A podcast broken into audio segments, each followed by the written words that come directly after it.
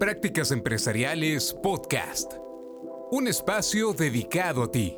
En cada episodio abordaremos temas de negocios, tecnología y emprendimiento que de forma permanente son motivo de análisis, reflexión y discusión.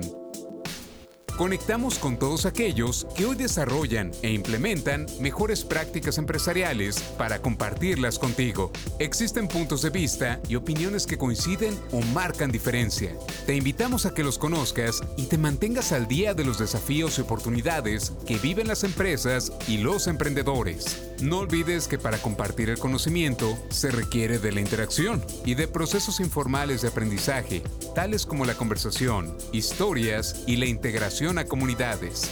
Analizamos cada uno de los temas a la luz de la experiencia y el conocimiento de nuestros conductores e invitados especiales.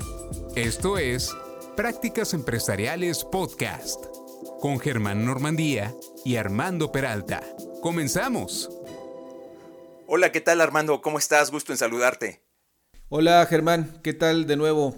Eh, encantado de que podamos eh, abordar un nuevo episodio de Prácticas Empresariales. Seguro que sí, y hoy vamos a tener un tema apasionante, la innovación. La innovación como motor de desarrollo de las empresas en escenarios como los que estamos viviendo. A ver Armando, te paso la palabra, ¿cómo abordarías este tema en un principio?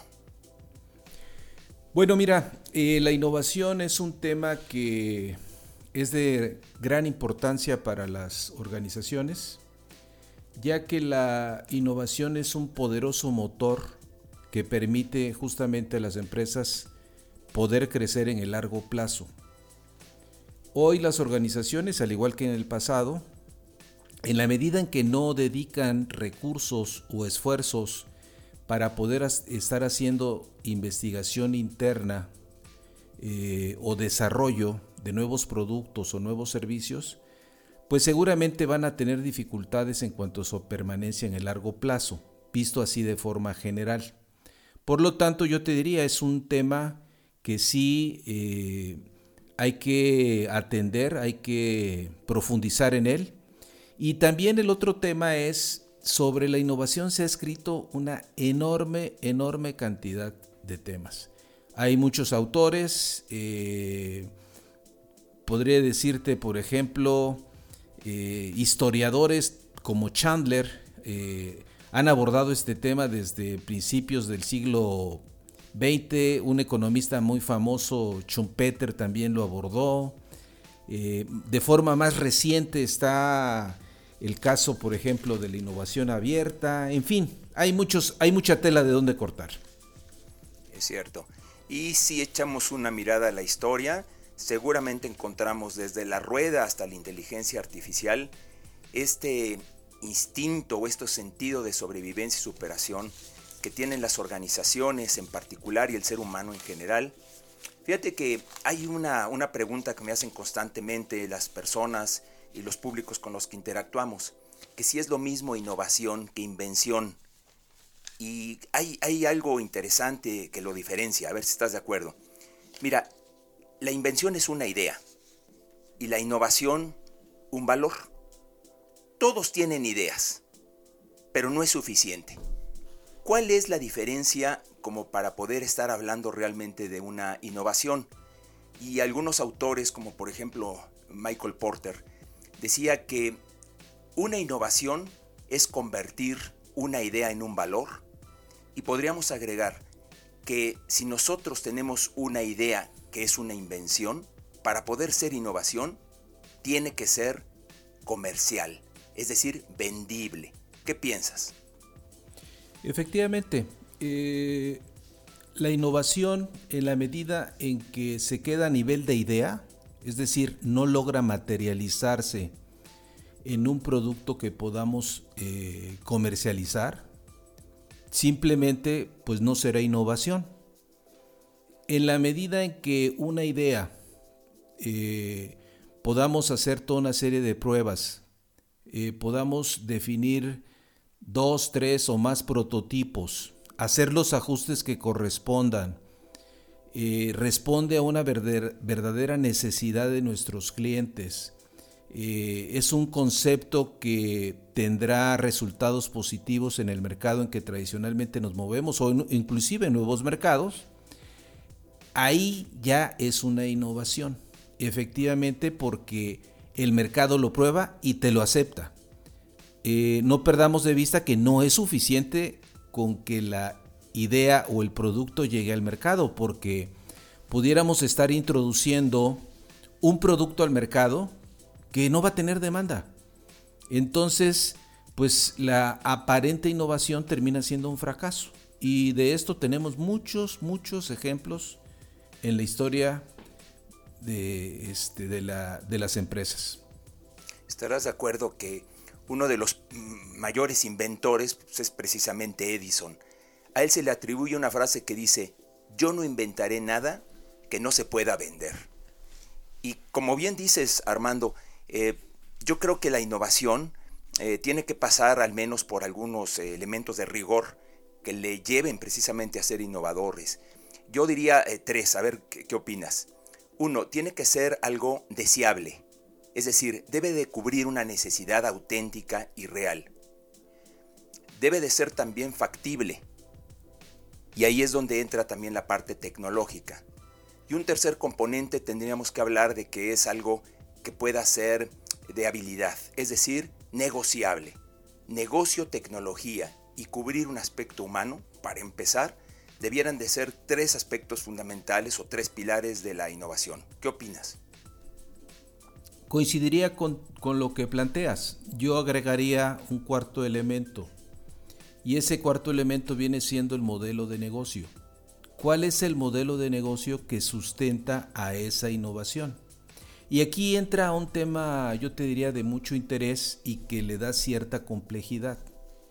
Imaginemos, y a ver cuál pudiera ser también la opinión de los que nos están escuchando, imaginemos un, un, este, un negocio en el cual hoy por hoy ya tenemos resuelto el producto que está teniendo una excelente demanda. Sin embargo, empezamos a observar que ese producto, sus ventas empiezan a decrecer en el tiempo.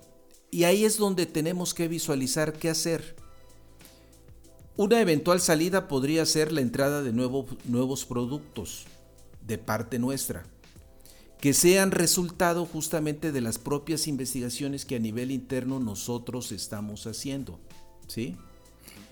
Da la casualidad de que, y sigamos en, esa, en ese pensamiento, da la casualidad de que efectivamente nuestras áreas de ingeniería o nuestras áreas, nuestras propias áreas de investigación, tuvieron la enorme fortuna de encontrar un nuevo producto.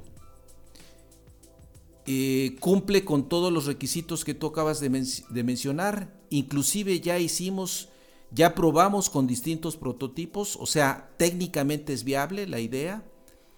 Ya hicimos algunos levantamientos a nivel mercadológico, también es viable aparentemente en un principio, y ahora lo que corresponde es lanzarlo al mercado. Pero aquí la primera consideración que tenemos que hacer es, este nuevo producto o servicio corresponde y es similar al modelo de negocio del producto del cual hoy por hoy estoy obteniendo mis, ingresos? Y ahí la respuesta puede ser, pueden ser varias. Una, pues sí, sí es similar. Entonces lo que estaría yo haciendo es extender mi actual modelo de negocio con el cual he venido operando. Dos, pudiera ser que no. Responde, este nuevo producto responde a un nuevo modelo de negocio. Entonces, ahí tengo que decidir yo como empresario si le doy cobijo dentro de la misma organización con la cual ya vengo operando, o bien doy paso a una nueva empresa o a una nueva organización.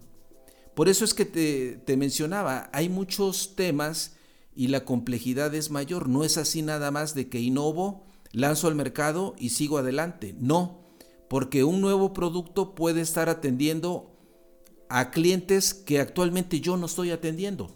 ¿Sí? Eh, el nuevo producto me puede implicar, por ejemplo, tener que comercializar eh, nuevos canales de los cuales, por eh, mencionar, no tengo experiencia. ¿Sí? Entonces eso ya me implica ciertos retos. Eso, eso si lo vemos bajo la perspectiva de un negocio que quiere crecer. Pero también hay otra perspectiva que no habría que perder de vista, que es qué implica ir por un nuevo negocio. Es decir, ya tengo el negocio actual, que actual, con el que actualmente vengo operando, pero yo quiero probar, quiero ir hacia, nuevos, hacia nuevas oportunidades de mercado. Bueno, ahí es otro tema que si quieres luego lo comentamos. Bien. Fíjate que me hace mucho sentido lo que dices y yo agregaría que después de que el modelo de negocio, como dices, se revise, se alinee, hay otro factor también que salta y es la práctica o la metodología que se utiliza para la innovación. Me explico. Si pudiéramos nosotros echar una mirada a lo que hoy por hoy el mundo empresarial y en general requiere, nos daremos cuenta que hay una confrontación entre el viejo modelo del funnel, ¿sí? este embudo, contra otros modelos, un modelo progresivo. Déjame ponerlo en esos términos también para que la gente lo pueda eh, visualizar mejor. Voy a poner como tres figuras. El reclutador. Cuando llega un nuevo prospecto, un nuevo talento a la empresa y es reclutado para ser seleccionado y para que entre en una organización, ese talento tiene que pasar por muchos filtros. Seis, siete entrevistas, ¿correcto? Antes de que al final se decidan, pues, quién es el candidato. Eso mismo también se llega a hacer en la innovación. Primero tenemos un reto o una necesidad que se identifica, después esto se convierte en una idea, luego la idea se vuelve en un concepto, el concepto en un plan y finalmente la ejecutamos. Pero aquí hay un problema, nos tardamos demasiado. Y segundo, es posible que también en el camino hayamos dejado algunas ideas locas, algunas ideas eh, podrían ser a lo mejor este, muy rompedoras y excelentes, que se quedaron porque en este funnel y los filtros que hay, finalmente no se reclutó la mejor idea. Hay una nueva propuesta también. Actualmente, de acuerdo a la dinámica de los negocios, se habla más de otra figura, ya no el reclutador, sino por un lado el nómada y por otro lado el arquitecto. ¿Sí? O sea, son términos ahorita que voy creando, pero que tienen la esencia de lo a lo que voy. El nómada es el que tiene el pensamiento divergente, es decir, es el gran creativo. Y lo, lo, que se debe de trabajar primero es en redefinir el reto. O sea, no pasar del reto a la idea, sino cuestionar el reto, haciéndonos preguntas que nos permitan saber si esta creatividad nos puede llevar a encontrar una idea potencial. En esta primera parte no es necesario ver si es factible la idea, mucho menos si es rentable. No hemos visto todavía si podemos hacerla factible. Esta parte de, lo que es el nómada tiene que dejar que fluya el proceso creativo y en ese sentido preguntarnos si nuestro negocio o nuestro producto o idea tiene futuro, si necesitamos aliarnos con otros socios, si realmente tengo la madera de emprendedor para no dormir por las noches durante que agarra y agarra este su propio vuelo estas ideas extraordinarias. Creo que ahí es donde las empresas tendrían que comenzar a desarrollar nuevas competencias para hacer nómadas, tanto de forma interna como de forma externa. Y otro punto también interesante es que no solamente nos quedamos con el nómada, sino también cómo podemos con el arquitecto pasar del pensamiento divergente o creativo al pensamiento eh, convergente. Es decir, donde se pueda después eh, decantar estas ideas creativas y poder obtener aquellas que realmente se puedan pulir. Ahí es cuando ya se pasa a lo que es una, una gestión de un proyecto y finalmente su implementación. En resumidas cuentas, se tiene que acelerar las actuales prácticas de cómo se hace la innovación y romper completamente con los viejos modelos conservadores para poder generar entonces esta forma de vender nuestras propias ideas de una manera más rápida. ¿Qué opinas? Mira, eh, ahorita que comentas eh, justamente de las distintas opciones o las rutas que en un momento dado podríamos tomar estando del lado de la empresa en materia de innovación. Eh, el enfoque tradicional de la innovación es el enfoque cerrado, así se le conoce. Es un enfoque en el cual los grandes corporativos del pasado eh, tenían enormes áreas de investigación y desarrollo. Y llegar al mercado con un nuevo producto o con un nuevo servicio era una labor que les llevaba muchos, muchos años. Ok, eran otros tiempos, te estoy hablando quizá de fines del siglo XIX y toda la primera mitad del siglo XX. Sin embargo, esto empieza a cambiar por ahí de los años 70, 80 del siglo pasado, donde eh, hay una mayor apertura en cuanto a las ideas y la movilidad del talento, del talento humano. Y entonces ese efecto tradicional, ese modelo cerrado basado en los grandes laboratorios, le da paso a un nuevo concepto. Y ese es el famoso concepto de la innovación abierta. Lo que hace la innovación abierta, porque de hecho, ¿cómo, cómo definiríamos la innovación abierta? Pues eh, significa que las empresas deben hacer un uso más, más grande de, ideas y tecnologías que provienen de fuera. ¿Sí? Y a eso, e, eso no significa que nosotros como empresa vamos a renunciar a tener nuestra propia área de investigación y desarrollo.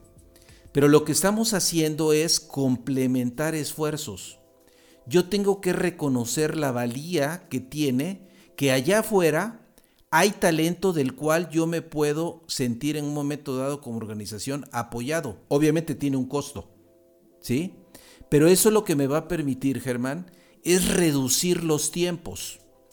Hoy las empresas son mucho más dinámicas. Te voy a poner un caso, el caso de empresas que operan, por ejemplo, en el mercado de las tecnologías de la información. Hoy conocemos, por ejemplo, empresas que se le llaman empresas integradoras. Es decir, para proveerte de una solución, ellos no tienen todo el conocimiento en casa. Toman grandes contratos y lo que hacen es que integran el conocimiento de diversos proveedores donde ellos dan la cara. ¿Sí? Bueno, empresas de esa naturaleza pocas veces se veía en el pasado. Hoy es de lo más común. Pues si me permites hacer la analogía, es, un tanto similar justamente con el modelo de la innovación abierta. Trato de aprovechar no solamente el talento y las ideas, que esas se materializan en qué? Pues se materializan en licencias. Hay derechos de licencia que yo tengo que pagar porque tienen un costo, ¿sí? Pero también el ecosistema de la innovación se ha modificado y hoy es más rico. Y uno de los grandes cambios que se da justamente es justamente con la participación de los capitalistas con capital de riesgo, que es un principio que lo podemos observar, diríamos, de los años 60 del siglo pasado para acá. Y eso le da otra dinámica. ¿Por qué? Porque entonces, hoy lo estamos viendo en el mercado, hay una gran cantidad de lo que conocemos como las startups que son pequeñitas empresas con ideas innovadoras y que irrumpen en nuevos mercados o en mercados ya establecidos con nuevos conceptos. Entonces, para las organizaciones que ya están establecidas, el reto es, oye, yo tendría que voltear a ver qué es lo que están haciendo y cómo lo están haciendo. Y en un momento dado, inclusive, buscar alianzas, que es un fenómeno que hoy es muy común. Parece bien. Fíjate que mm, quiero introducir con esto que estás diciendo un elemento nuevo en, esta plática que estamos teniendo. Tú hablas de innovación abierta y yo quisiera ahora hablar de qué tan abiertas están las culturas organizacionales, entiéndase el capital humano, para poder estar a tono con esta tendencia. Y si me permites voy a, decir otra analogía que más que nada es una fábula, que por cierto me encantan, porque creo que son buenos recursos para poder entender algo complejo de una manera simple. Bueno, la, historia cuenta, eh, un cazador va con su perro a la selva, el perro se separa, se mete a la selva y se pierde. Conforme va pasando el tiempo le empieza a dar hambre, el perro distingue a lo lejos un montón de huesos y se acerca. Ese montón de huesos era pues de un animal que fue muerto, era tanta su hambre que empieza a lamer y a roer los huesos y en eso escucha un ruido. Al voltear, se da cuenta de que una pantera va tras él. De forma cansina se va acercando entonces la pantera al perro y el perro dice, ¿qué hago? ¿Qué hago? ¿Qué hago? Y le da la espalda. Y dice el perro en voz alta, mmm, qué rico y qué sabrosos huesos de pantera me acabo de comer. Y cuando escucha esto la pantera, da la vuelta y sale corriendo. Dijo, ¿no? Un chango. Ya llegó, mi momento, ¿no? un chango que había visto toda la escena alcanza a la pantera y le dice, no seas tonta, te acaba de burlar, es un perro ahí miserable y flaco, hombre, te hizo guaje. Se enoja la pantera y dice, a ver, montate en mi lomo, le dice al chango, y ahí van de regreso. Ya el perrito ya se iba tranquilo cuando de repente ve la polvadera y al voltear ve que viene la pantera y el chango en su lomo. Y dice, ¿qué hago? ¿Qué hago? ¿Qué hago? Se voltea de espalda y grita bien fuerte. Carajo, dice, hace media hora que mandé al chango a traerme otra pantera porque sigo con hambre. bueno, eh, estoy haciendo una analogía porque la pantera puede ser la competencia. Tenemos hoy en día una competencia feroz, una competencia a veces desleal y finalmente quieren devorar el pedazo de pastel, nuestro territorio, nuestra tecnología e incluso también nuestras innovaciones si es que no les hemos dado copyright. Bueno, el chango equivale al gilipollas que siempre trata ahí de meter cizaña y que no nos lo podemos quitar ni en las organizaciones ni en el mundo de los negocios. Pero me quiero concentrar en el perro. Podrían ser los empresarios y estas empresas no necesariamente corporativas. Quiero ahora pensar que hay también algunas pymes, empresarios pequeños y medianos que nos están escuchando en este momento. Yo quiero preguntarte, Armando, ¿qué características y qué competencias debe de tener este innovador considerando la forma en que actúa el perro, digamos, en la historia? Bueno, eh, tú mencionabas eh, empresas de distinto tamaño, ¿no? Y normalmente al tamaño, desafortunadamente o afortunadamente, eh, le corresponde también la disponibilidad de recursos. Pasando a un poco a nuestro entorno, lo ideal es que todas las empresas en general dedicaran recursos a la innovación sin embargo, sabemos bien también que esto no es así. Hay empresas que hoy, hablemos de empresas eh, pequeñas, medianas, eh, no tienen los recursos y pues prácticamente están en una situación de sobrevivencia y no tienen eh, recursos para estar canalizando esas inversiones. Te pongo un caso, por ejemplo, que la pandemia que con la pandemia surgió como un enorme reto, el reto de las vacunas. Pues si tú ves hoy cómo está el mercado, son los grandes, grandes consorcios farmacéuticos que ya conocemos, Pfizer, Moderna, AstraZeneca, por mencionar algunos, los que tienen justamente una gran cantidad de recursos, pero a la vez también ya traen áreas, no de ahora, de años, trabajando en estos temas de investigación y desarrollo e incorporando talento que en un momento dado les permita acelerar la obtención de ciertos productos. Hoy estamos viendo, por ejemplo, una enorme carrera entre estos eh, laboratorios, pues no solamente en términos de quién llega primero, sino cómo me aseguro que efectivamente puedo tener disponible para el mercado, y ese es un buen ejemplo, un producto que va a permitir dar salida al tema, pues este lamentable tema del famoso COVID-19. Entonces, si hacemos, si esto lo llevamos al mundo empresarial, pues vemos que algunos sí hacen un esfuerzo por innovar y otros no. Desde luego, el perfil de la empresa pues varía y varía mucho. ¿Cuáles serían los elementos? Pues yo te diría, un elemento básico es hacer conciencia que sí necesito hacer esfuerzos. A lo mejor no en una gran escala porque no tendría yo los recursos suficientes, pero al menos debería yo de estar haciendo internamente cierto tipo de vigilancia tecnológica que me permita reconocer qué está sucediendo en mi entorno, quién está llegando como competencia dentro de mi entorno, cuáles son sus nuevos productos y servicios. E, e, es decir, estar atento para que no me tome de sorpresa y de la noche a la mañana, en un momento dado, yo sea desplazado del mercado. Porque entrar a un mercado tiene un elevado costo. No es tan fácil posicionarse dentro de un mercado. Entonces, si ya estoy operando dentro del mercado, pues lo mínimo que yo debería de considerar es justamente pues hacer esfuerzos en términos de poder posicionarme en él. Uno se pregunta, y, regreso un poco al, tema ¿no? que, que señalas, ¿cómo podríamos, por ejemplo, a nivel de una organización, sin importar el tamaño, Germán, cómo podríamos establecer, por ejemplo, un mapa estratégico en materia de innovación? Pues yo te diría, hay preguntas eh, y estas son preguntas que se planteaba, por ejemplo, hay un autor que es eh, Henry Chesbrook, eh, que se planteaba ya de años atrás, pero que yo sigo pensando que tienen una enorme, son totalmente válidas en la actualidad. una empresa debería de preguntarse si efectivamente quiere construir un mapa estratégico de innovación. Oye, ¿de dónde están surgiendo las, las ideas importantes? Por ejemplo, en mi propio ámbito como organización.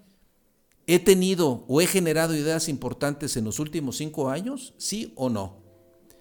Y ahí tienes un primer foco y una primer señal. Si no he sido capaz de generar ideas importantes al interior de la organización, o no tengo recursos dedicados a esa tarea, o simplemente estoy viviendo como siempre tradicionalmente, estoy focalizado al día a día, a la operación y los temas de innovación pues me rebasan por completo. El otro es dónde, en qué industria nos ubicamos, con quién estoy compitiendo. Estos amigos con los cuales estoy compitiendo, efectivamente, si han estado introduciendo nuevos productos y servicios en el mercado o no. Te voy a poner un caso. Ve el caso de la industria restaurantera en nuestro país. Pues es una de las industrias más tradicionales que tenemos, ¿sí? Sin embargo, si tú volteas a ver cómo están operando hoy, por ejemplo, las franquicias en, esta etapa de la pandemia, pues te, darás cuenta que hay toda una serie de innovaciones a nivel de sus procesos en cuanto a la entrega del producto. Y ah, te vas a encontrar que hoy todavía hay restaurantes muy tradicionales que no se han tomado el tiempo de pensar y de buscar alternativas de cómo entregar el producto a domicilio. Y no te estoy hablando de temas que sean alta, altamente innovadores. Entonces, digo, me podría llevar casi casi todo el episodio, pero no quiero este, monopolizar la, conversación. Eh, si quieres, vamos tocando luego más temas al respecto, pero sí hay mucho, hay mucho por hacer. Me parece bien. Mira, me viene a la cabeza ahorita que hablaste de restaurantes. Acabo de, de recibir un nuevo modelo innovador de un restaurante al que yo frecuentaba constantemente antes de la pandemia. Es un buen restaurante. ¿Y qué crees que está haciendo hablando de innovación? Reservas por adelantado.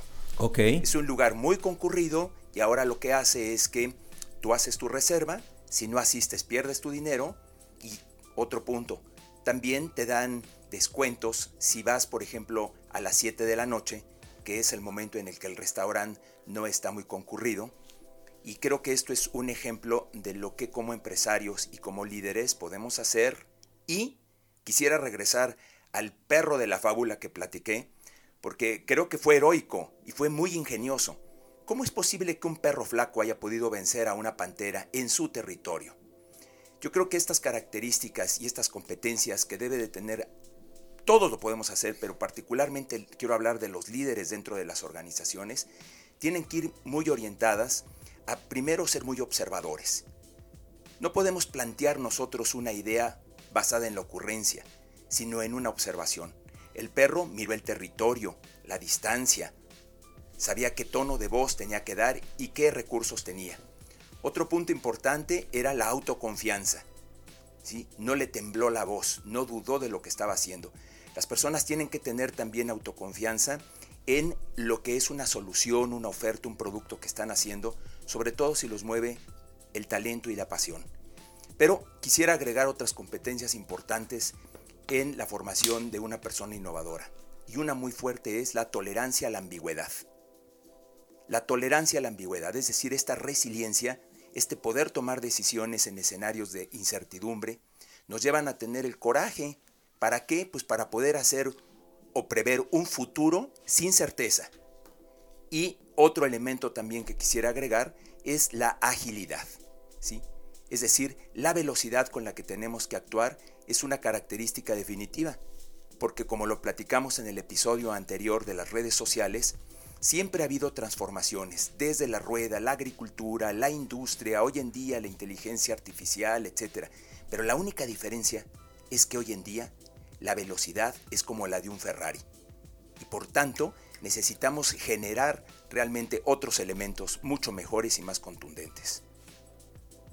Sí, mira, eh, retomando parte de lo que comentas, eh, Germán, eh, lo ubico más en el tema del pensamiento creativo, ¿no? Lo que tú apuntas, y, suena bien. De hecho, hay un autor, Bono, no sé si lo ubicas, que Bono, sí ha escrito mucho sobre el tema del pensamiento creativo, ¿no? Y te propone inclusive toda una metodología. Tiene otro libro también muy interesante eh, que habla de distintos sombreros para pensar, ¿no? Cómo te puedes poner el sombrero gris, el sombrero negro, el sombrero rojo, el sombrero amarillo. O sea, no te cierres con una sola visión ante las cosas trata de ser creativo y trata de tener una perspectiva totalmente distinta a distintos retos que vayas enfrentando. Y aquí lo ligo justamente con una empresa, ahorita que estamos hablando de innovación, hay una empresa en Estados Unidos que se llama IDEO, ¿sí? Eh, y es una empresa que crearon dos hermanos, eh, Tom y David Kelly. Y han sido muy, fueron muy exitosos con esta empresa. De hecho, hoy es una de las empresas probablemente con mayor reconocimiento en el mundo de la consultoría en innovación. Y ellos también, por fortuna, eh, le han dedicado tiempo a transmitir sus conocimientos a través de distintos libros.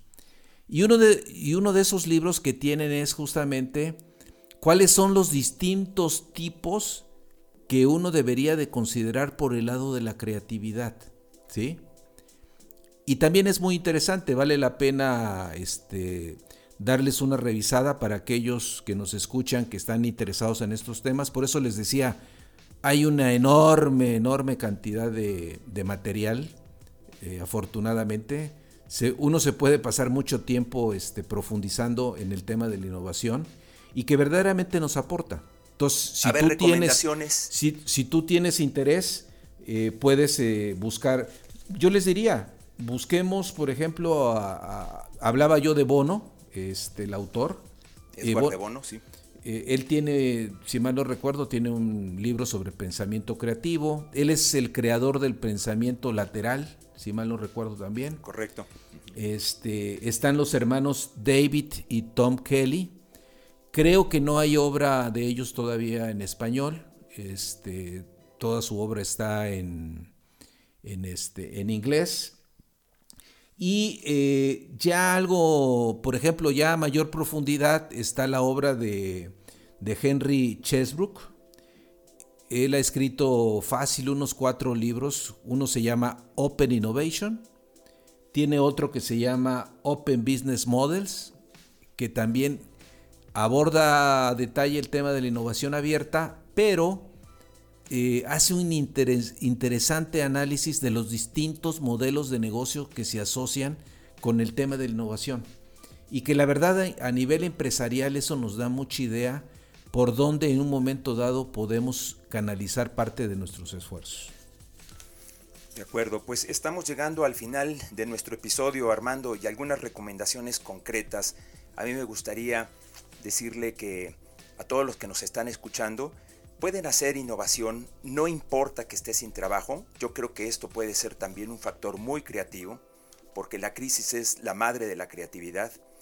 Y si estás también dentro de una organización, ya sea como líder o como directivo, yo creo que hay que echar un ojo a lo que es eh, el modelo de negocio, como se señalaba, ¿sí? ver realmente si conviene o no asociarnos con alguien, revisar la estructura de nuestra organización.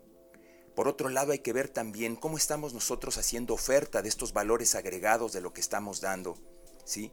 Y finalmente la experiencia en términos de lo que son nuestros canales. Hoy, por cierto, estos canales rápidos, online, de comida rápida, por ejemplo, pues son un buen ejemplo de cómo las pequeñas empresas también se pueden reinventar.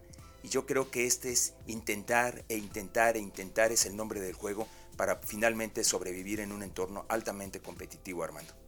Sí, coincido contigo. Este, yo la recomendación que haría es no nos quedemos únicamente circunscritos a una situación de tratar de obtener nuevas ideas que podríamos que podrían ser ideas innovadoras en nuestro propio ámbito. Salgamos al mundo, volteemos a ver, hagamos un ejercicio de vigilancia tecnológica y veamos qué están haciendo en nuestra propia industria. Tratemos de observar, y no lo hemos mencionado, pero tratemos de observar, por ejemplo, qué se están haciendo en distintas universidades. Porque también las universidades, y aquí hablo de la academia en general, tienen áreas de investigación de muchos años atrás, que a veces requieren del apoyo de la industria para poder materializar ciertos proyectos.